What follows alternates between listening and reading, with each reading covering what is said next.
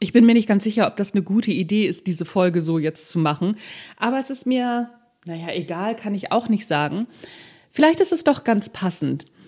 Wie kann man konstruktiv streiten?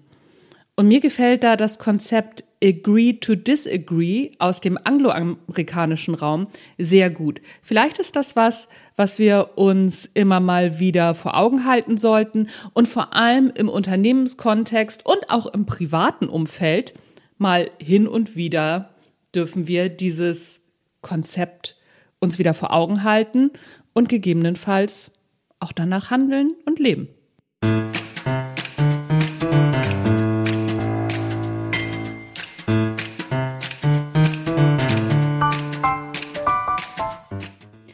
Herzlich willkommen beim Natural Leadership Podcast. Der Podcast, in dem Persönlichkeitsentwicklung das Zauberwort ist. Denn nur wer sich selbst führen kann, kann andere mitnehmen und weiß am Ende hoffentlich, wo es lang geht.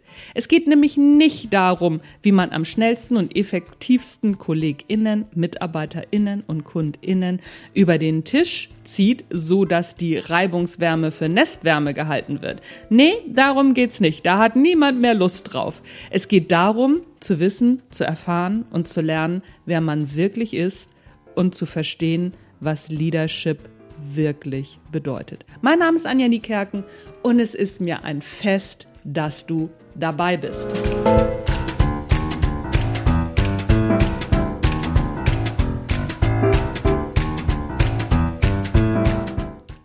Konstruktiv streiten. Agree to disagree. Egal, für wie offen wir uns halten. Ich nehme mich da übrigens nicht aus. Im Grunde wollen wir Recht haben.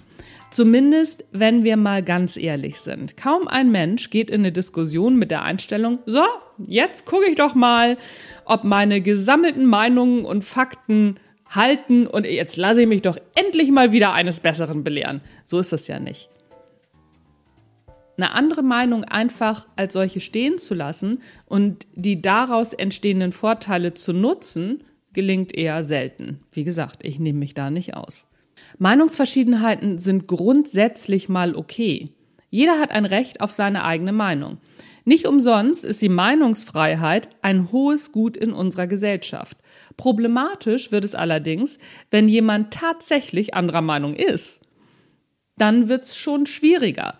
Dabei müssen wir für ein gutes Beispiel nicht mal auf die politischen Links- und Rechtsaußen zurückgreifen oder gar über die Grenzen schauen.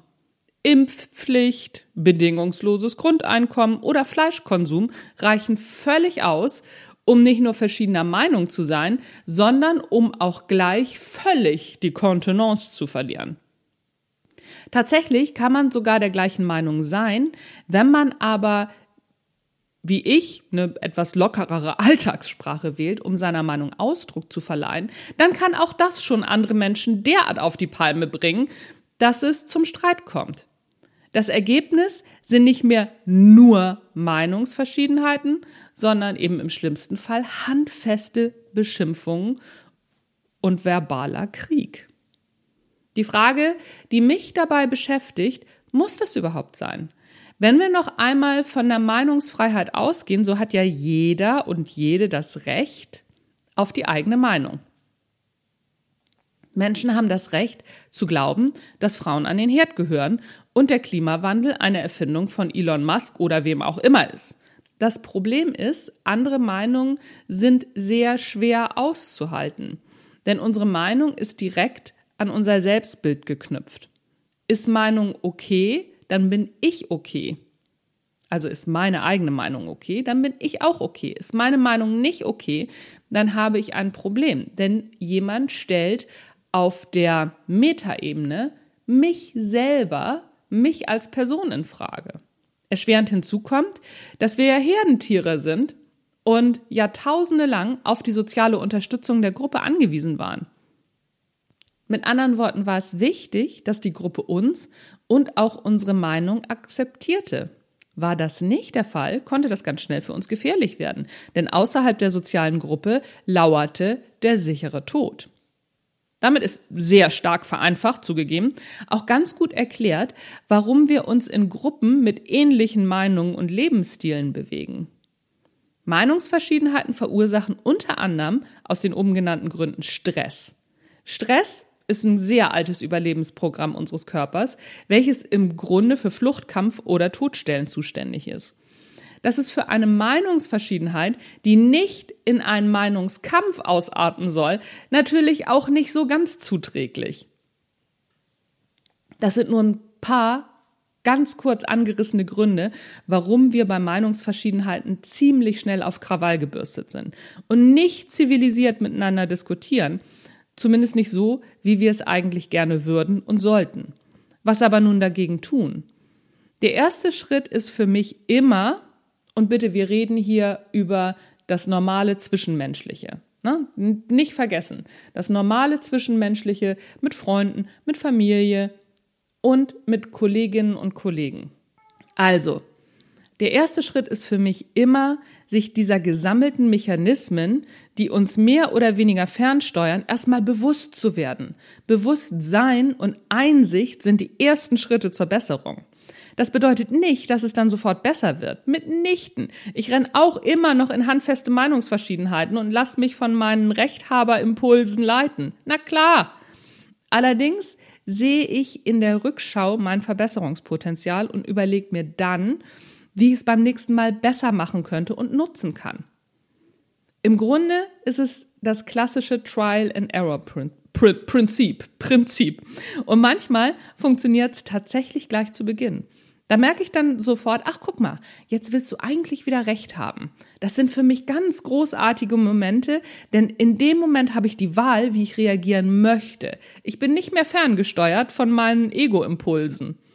Ich kann mir überlegen, ob ich es aushalten kann, die andere Meinung stehen zu lassen und vielleicht ein paar neue Ideen für mich mitzunehmen. Oder ich kann mein Ego von alleine lassen und mir einen guten Streit gönnen. In solchen Momenten entsteht etwas Magisches, denn in solchen Momenten entsteht eine weitere Option. Normalerweise setzt sich entweder eine Meinung durch oder wir schließen einen Kompromiss. Je nachdem, wie hart man sich vorher auseinandergesetzt hat, ist entweder die eine Seite unzufrieden oder beide Seiten sind, sag ich mal, mittelmäßig glücklich. Dabei gibt es noch eine weitere Option. Agree to disagree, sich darüber einig zu sein, dass man sich uneinig ist. Das klingt zunächst nach keiner Lösung, was auch stimmt. Denn hier folgt die Lösung in einem zweiten Schritt. Entweder man analysiert neu oder man trifft eine Vereinbarung. Eine Vereinbarung unterscheidet sich von einem Kompromiss wie folgt. Während man sich bei einem Kompromiss in der Mitte trifft, jeder also einen Teil aufgeben muss, so kommt bei einer Vereinbarung jede Seite zu ihrem Recht. Ein einfaches Beispiel wäre, ein Paar streitet sich darum, ob sie in der Stadt oder auf dem Land wohnen wollen. Der Kompromiss wäre, im Randgebiet einer Stadt zu wohnen. Klingt einleuchtend. Aber es ist weder Fisch noch Fleisch. Da beide PartnerInnen nicht in der Lage sind, die Meinung bzw. Wünsche des anderen zu akzeptieren, ohne die eigenen aufzugeben. Und so bleibt augenscheinlich nur dieser Kompromiss.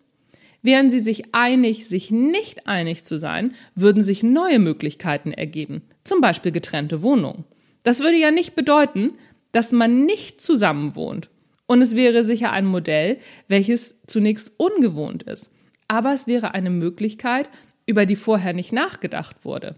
Also damit ist gemeint, es gibt zwei Wohnungen, eine in der Stadt und eine auf dem Land. Und mal wohnt man hier und mal wohnt man da. Und vielleicht manchmal auch getrennt. So ergeben sich neue Möglichkeiten. Das heißt nicht, dass man die Möglichkeiten unbedingt gut finden muss, aber zunächst mal sind sie da. Vorher waren sie das nicht. Natürlich ist das im Arbeits- und Führungsalltag nicht mal ebenso umzusetzen. Allerdings dürfen wir uns immer wieder die Frage stellen, akzeptiere ich tatsächlich die Meinungen der anderen? Dürfen diese Meinungen gleichberechtigt nebeneinander stehen oder werden sie mehr oder weniger unbeabsichtigt glattgebügelt? Halte ich andere Meinungen gut aus, ohne sofort in den Verteidigungsmodus zu gehen? Wenn wir diese Fragen immer wieder positiv für uns beantworten können und uns immer mal wieder selber hinterfragen, dann sind wir meiner Ansicht nach auf einem sehr guten Weg. Vor allen Dingen für uns selbst und wir machen uns damit so viele Möglichkeiten auf, uns weiterzuentwickeln denn wir können bewusst entscheiden. Das war's von mir für heute. Das war der Natural Leadership Podcast. Bleib mir gewogen, hör auch beim nächsten Mal wieder rein. Mein Name ist Anja Niekerken und ich bin raus für heute. Tschüss, bis zum nächsten Mal.